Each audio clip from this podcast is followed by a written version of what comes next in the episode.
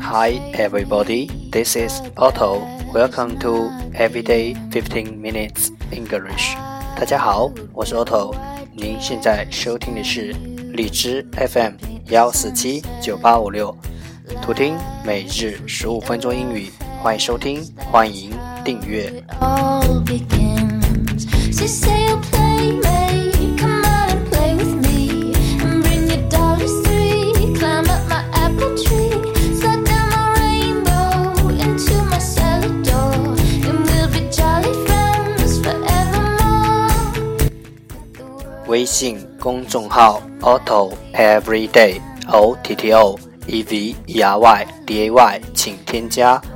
让学习英语融入生活在途中爱上你自己。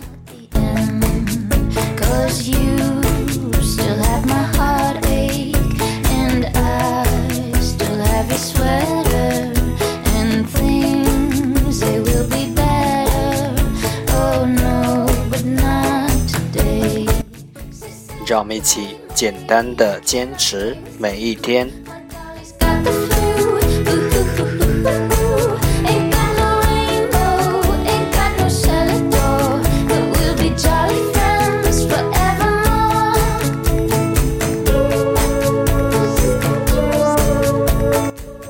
Okay, let's get started. Day 255. The first part English words improve your vocabulary. 第一部分英语单词提升你的词汇量。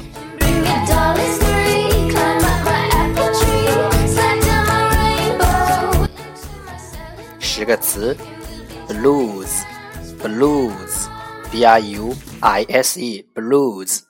名词，轻重。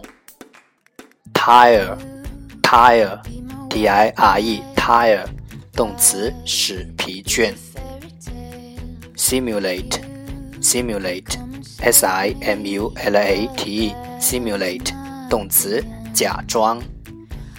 grave，grave，g r a v e，grave，名词，坟墓。proximity proximity p r o x i m i t y proximity 名词，接近。liner liner l i n e r liner 名词，眼线。transaction transaction t r a n s a c t i o n transaction 名词，交易。dedicate dedicate d e d i c a t dedicate 动词，献给。administer，administer，a d m i n i s t e r，administer，动词，掌管。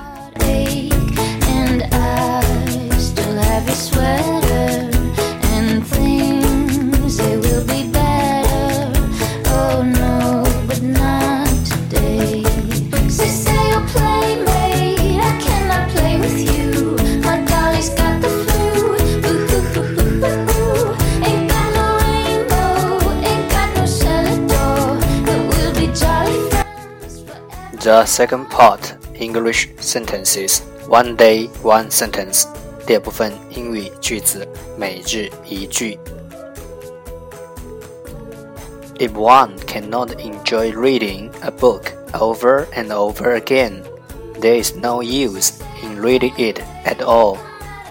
If one cannot enjoy reading a book over and over again, there is no use in reading it at all. 如果一个人并不能享受阅读的乐趣，那么阅读这件事就毫无意义。If one cannot enjoy reading a book over and over again, there is no use in reading it at all.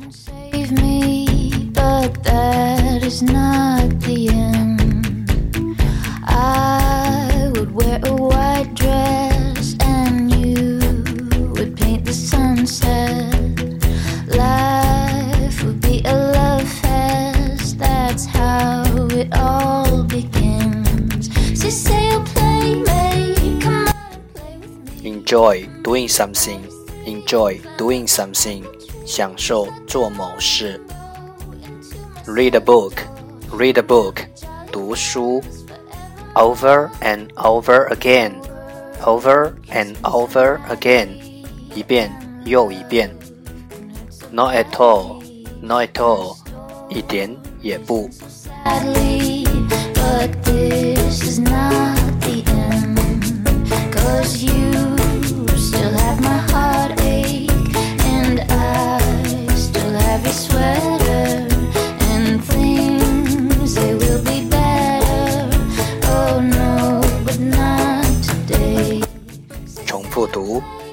one cannot enjoy reading a book over and over again, there is no use in reading it at all.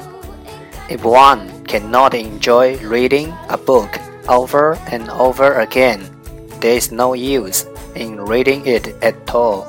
If one cannot enjoy reading a book over and over again, there is no use in reading it at all. 如果一个人并不能享受阅读的乐趣，那么阅读这件事就毫无意义可言。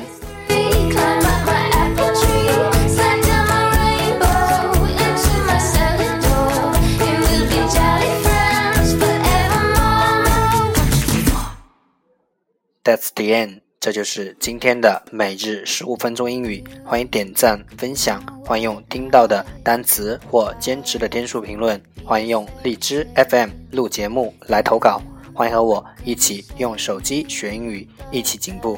See you tomorrow，明天见，拜拜。